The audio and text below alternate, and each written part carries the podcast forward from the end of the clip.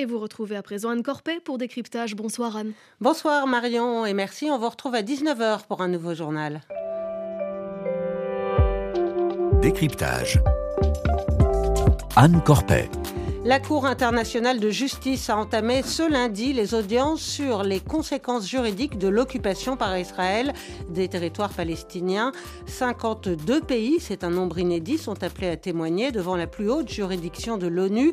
Israël ne participera pas aux auditions et dénonce la procédure.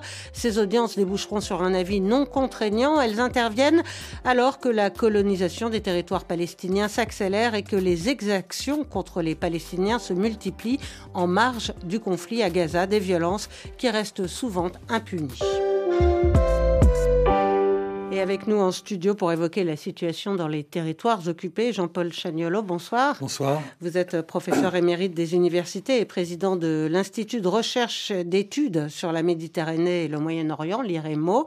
Vous êtes aussi co-auteur avec Pierre Blanc du livre Atlas du Moyen-Orient aux racines de la violence. C'est paru aux éditions Autrement en 2023. Euh, merci d'être avec nous. Les Nations Unies consacrent dans leur charte les droits de tous les peuples à l'autodétermination et s'engagent à débarrasser le monde des violations les plus graves de ces droits, à savoir le colonialisme et l'apartheid. Mais depuis des décennies, le peuple palestinien s'est vu refuser ses droits et a enduré le colonialisme et l'apartheid. Certains s'indignent de l'usage de ces termes. Ils devraient plutôt s'indigner de la réalité qui est la nôtre. C'était Riyad al-Maliki, le chef de la diplomatie palestinienne. Il s'exprimait euh, tout à l'heure en ouverture de l'audience de la Cour internationale de justice. Apartheid, euh, le mot est fort. Est-ce que Riyad al-Maliki a, raison de l'employer? Écoutez, on verra. C'est très facile de dire euh, oui ou non à ce genre de questions. moi, je crois que c'est une vraie question. Mais vous savez, au-delà de tout ça, il y a une réalité qui est l'occupation. Et l'occupation entraîne avec en plus la colonisation, une discrimination systématique, structurelle. Euh, moi, je connais bien cette région, effectivement, et, aujourd'hui et depuis bien longtemps, les, euh, les gens qui, vivent au quotidien, les Palestiniens et Palestiniennes qui vivent au quotidien, euh, se sentent être des indigènes. Des indigènes, c'est comme ça qu'ils se présentent, donc ils renvoient à un contexte colonial. Donc la réalité, elle est incontestablement faite de discrimination structurelle, d'oppression, de répression. Alors après, est-ce qu'on peut qualifier ça d'apartheid? Moi, je dirais pourquoi pas. Ça change pas grand-chose finalement, à mon avis. Mais, mais oui, c'est évidemment un système de discrimination. Et à partir de là, on peut émettre les qualificatifs qu'on veut, mais on peut en aucun cas contester le fait de cette occupation, de cette colonisation qui dure depuis 67 et qui est donc génératrice d'une de, d'une absence totale de droits de, et de répression constante. Donc, euh, vous voyez, au fond, euh, le, le terme est important. Bien entendu, il y a un enjeu politico-symbolique, si je puis dire. Mais bon, euh, la réalité, elle est là si vous voulez. Et est-ce que ces audiences euh, devant la CIJ peuvent avoir le moindre impact? Bah, Je crois que ça peut avoir un impact. Il ne faut pas oublier que la CIJ euh, va, va faire un avis ici sur un État, sur une situation, enfin, au sens des deux mots du État, l'état de la situation et sur l'État d'Israël. Bon, euh, et donc sur le plan politique et symbolique, c'est important son, son, point de vue, évidemment, parce que ça sera une référence d'un point de vue juridique, car aujourd'hui, beaucoup de gens disent oui ou non à l'apartheid. Là, on, aura une réponse de, de la plus haute instance euh, juridictionnelle des Nations Unies, c'est pas rien. Mais il faut rappeler aussi euh, à, nos auditeurs qu'il euh, y a une quelque chose qui est enclenché auprès de la Cour pénale internationale. Et quand on parle de la Cour pénale internationale, là, ça porte sur la colonisation, pas sur la question de l'apartheid, mais comme je viens d'évoquer, tout ceci est extrêmement lié.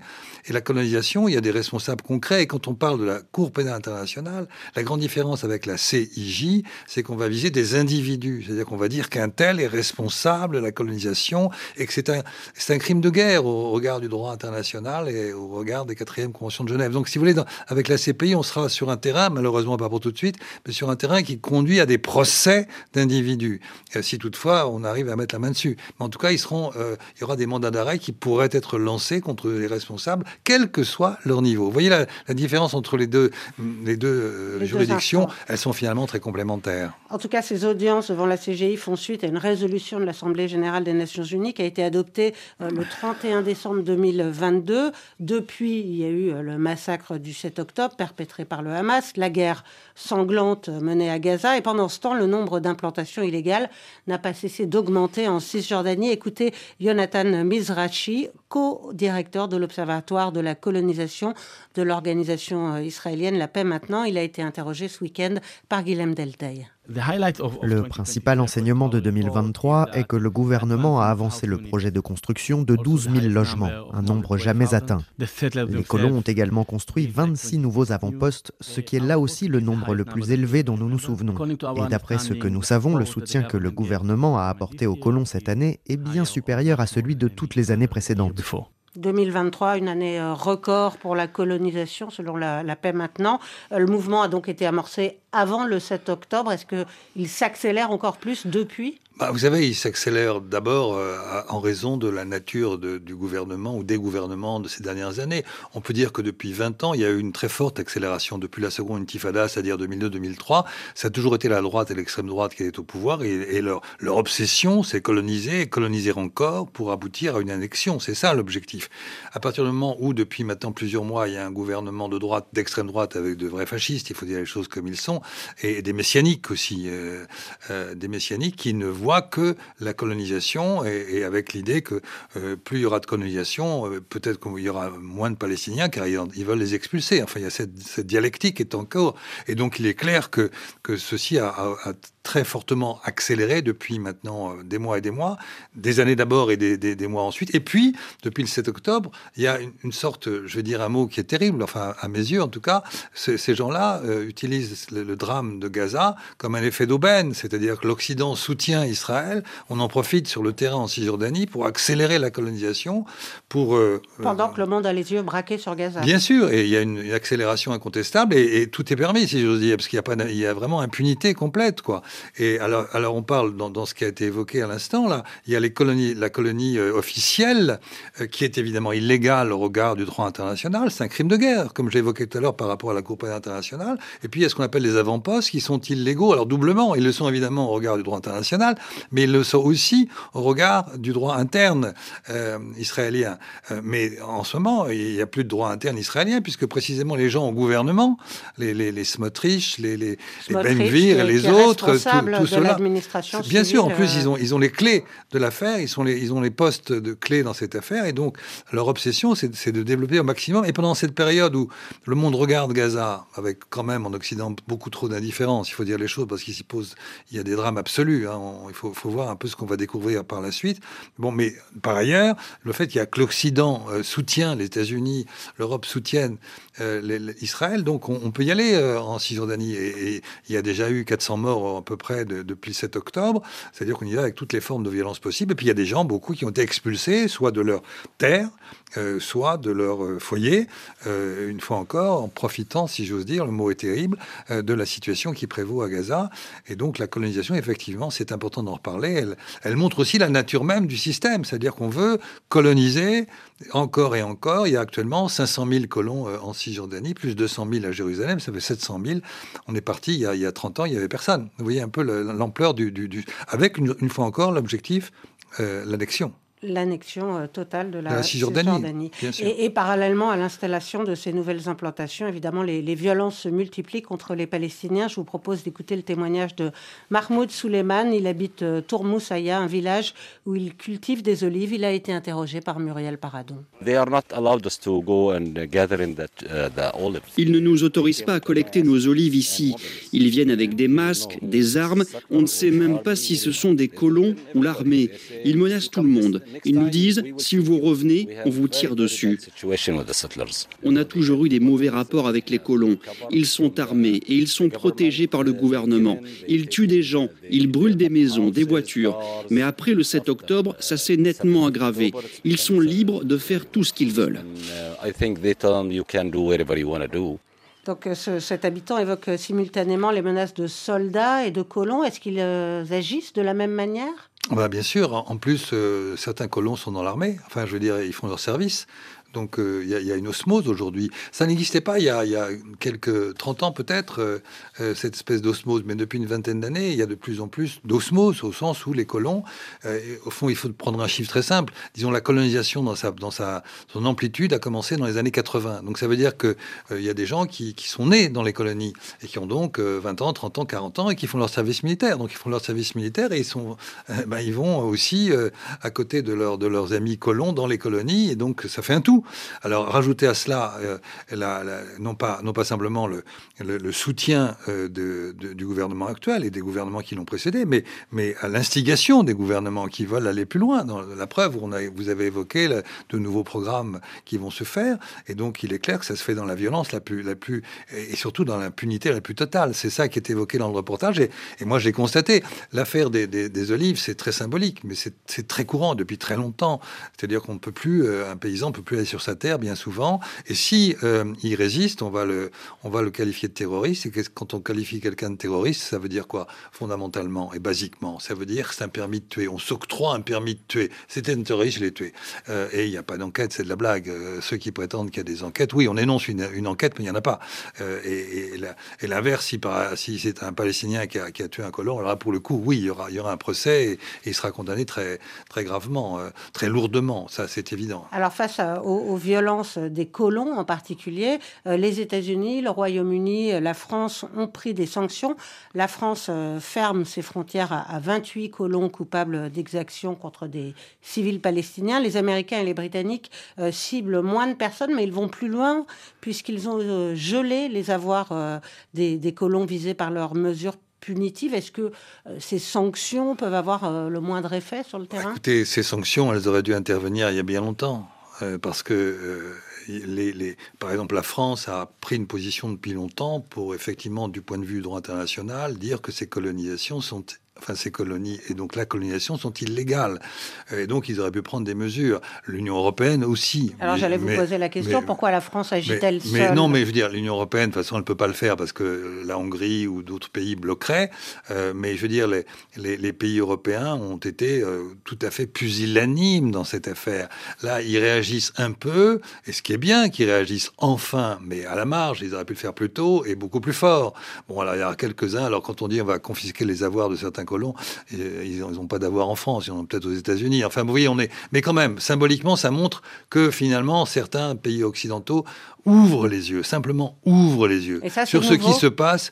Bah, euh, ils ont une tendance à fermer les yeux et à pas vouloir ou à regarder ailleurs, euh, parce que cette affaire, elle, elle, date, je vous le disais, des années 80, avec une accentuation, euh, même pendant la période d'Oslo il y avait une colonisation qui a accéléré entre 93 et 2000. Puis à partir de 2002, ça s'est vraiment emballé.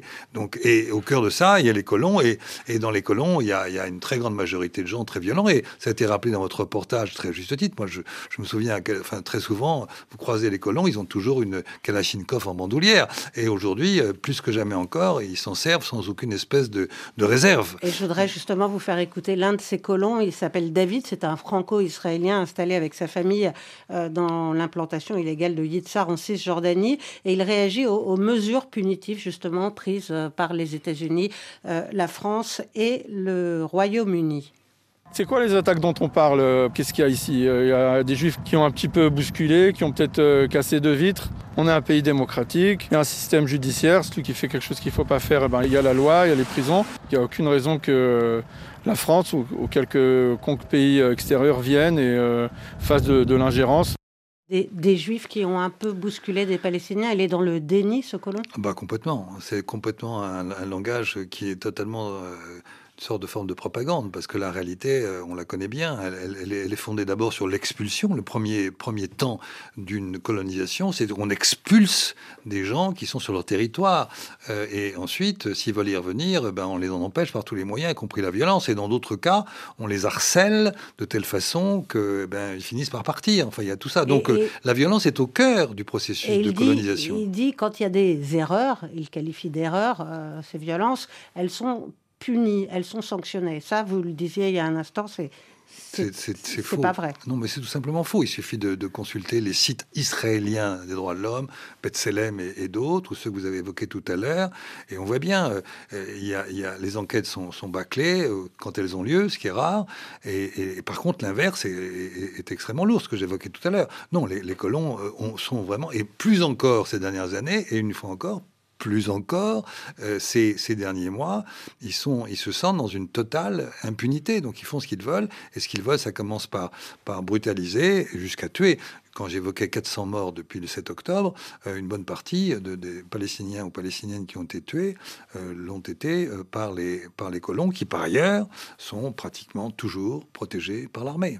À ces violences s'ajoute aussi, il faut le souligner, une situation économique qui ne cesse de se dégrader pour euh, les habitants de Cisjordanie. Écoutez le témoignage de ce marchand de légumes du camp de Balata, interrogé au début du mois par euh, Alice Froussard. Personne n'achète, il n'y a pas d'argent, personne n'a les moyens. On a bien des légumes, vous voyez, mais les gens ne les achètent pas. Avant, nous avions des clients qui prenaient 3 kilos de tomates. Maintenant, ils ne prennent plus qu'un kilo ou un demi, car il n'y a plus de travail. Les gens ne peuvent pas travailler à cause des routes quadrillées. D'ici à Toulkarem, Jenin ou Jéricho, on perd des heures au checkpoint. C'est comme une prison. Si tu perds des heures comme ça, comment tu veux travailler? Alors ce marchand évoque euh, les checkpoints, hein, les, barrages israéliens. Ils existent de longue date euh, en Cisjordanie, mais ils, se sont multipliés aussi euh, depuis le 7 octobre. En fait, je pense que les Israéliens craignaient avant le 7 octobre, et évidemment davantage encore après le 7 octobre, qu'il y ait une forme nouvelle, sans doute, d'intifada en Cisjordanie. Et quand on connaît le, terrain de la Cisjordanie, ce sont des villes qui sont séparées de quelques dizaines de kilomètres les unes des autres, avec peu de routes finalement. Donc il est très facile de les isoler les unes des autres. Et donc euh, toute la liberté de circulation est, complètement euh, écrasée euh, par, par, les checkpoints, par les contrôles aléatoires, enfin tout un système qui est très rodé, qui fait que les villes sont littéralement, comme ça a été évoqué, encerclées. Encerclées, ça veut dire étouffées. Personne ne rentre, personne ne sort, les marchands disent non plus. Donc, comment, euh, comment vivre dans ces conditions et comment est-ce qu'il peut y avoir une économie dans ces conditions? Évidemment, c'est impossible. D'autant que la, totalité des, permis de travail des Palestiniens qui euh, avant le 7 octobre, travailler en Israël. La totalité de ces permis a, été suspendue. Bien sûr, et, en plus, ils, sont peu nombreux par rapport à la, masse de, des travailleurs. 120 000 travailleurs. oui, c'est ça, mais c'est par rapport à une population de 3 millions d'hommes et de femmes en, Cisjordanie. Donc on est là dans, dans un étouffement. Et euh, moi, j'ai eu des contacts avec euh, tel ou tel, et ils me disaient on n'ose pas, on n'ose pas bouger, on n'ose pas sortir, on n'ose pas franchir un checkpoint ou insister à franchir un checkpoint parce que justement, euh, on peut très vite recevoir une balle euh, la répression n'est pas simplement euh, la brutalisation. Là, on utilise l'arme euh, immédiatement. Donc, on est vraiment dans une situation d'étouffement complet. et c'est pour ça, d'ailleurs, que cette intifada dont on parlait, elle n'a pas lieu, mais elle, existe en, incandescence dans les, dans âmes et dans les cœurs des gens, sauf qu'ils ne peuvent pas sortir de chez eux.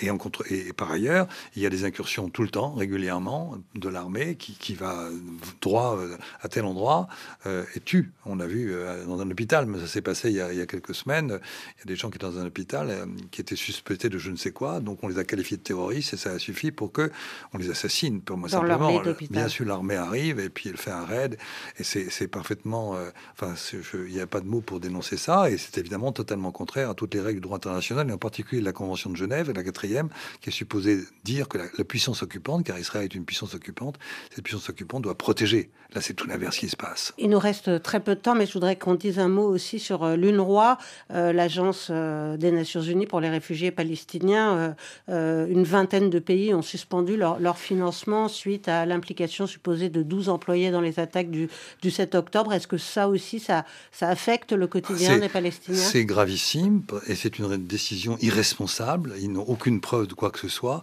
et ils vont étouffer 6 millions de personnes qui vivent de, grâce à l'UNRWA de son aide alimentaire, de ses soutiens en termes sanitaires, en termes scolaires. Donc c'est une décision absolument irresponsable qui vient encore aggraver une situation qui est déjà absolument terrible. En, Cisjordanie, l'UNRWA fournit en effet une aide vitale à plus de 870 000 personnes et gère 96 Et au total, au total 6 millions de Palestiniens sont concernés. Merci beaucoup euh, Jean-Paul Chagnolo, euh, professeur émérite des universités et président de l'IREMO. Je rappelle euh, le titre de votre dernier ouvrage coécrit avec Pierre Blanc, Atlas du Moyen-Orient aux racines de la violence, paru aux éditions Autrement en 2023. Merci à Claude Battista à la réalisation, à Arnold Assowa qui m'a aidé à préparer cette émission. Restez avec nous dans un instant, c'est le débat du jour, sauf en Afrique de l'Ouest, où vous avez le droit à une demi-heure d'infos en full full day.